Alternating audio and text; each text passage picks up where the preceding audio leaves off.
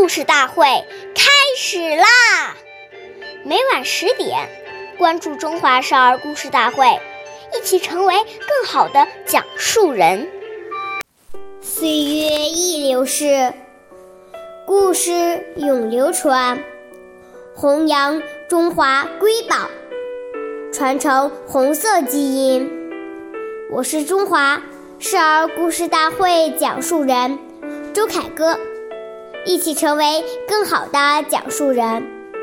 今天我给大家讲的故事是《故事大会红色经典故事》第十五集《刘少奇植树》。一九四七年九月，全国土地会议期间，许多干部骑马而来。开会时，把马拴在村旁的树林里。人到村外山沟里去开会，由于人多马多，照顾不到，不少树被马啃了皮。第二年春天便发不出芽来。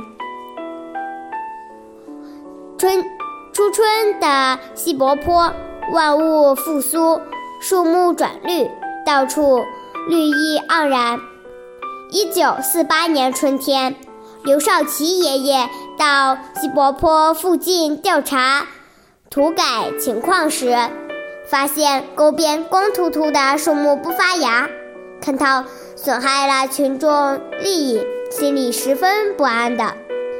刘少奇爷爷回到西柏坡大院，就让行政科同志去村里落实。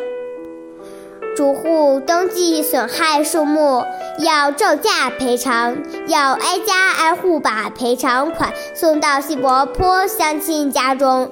感动的乡亲们说什么也不要，行政科同志就用该钱买来树苗。刘爷爷知道后非常高兴，带他带他领机关的。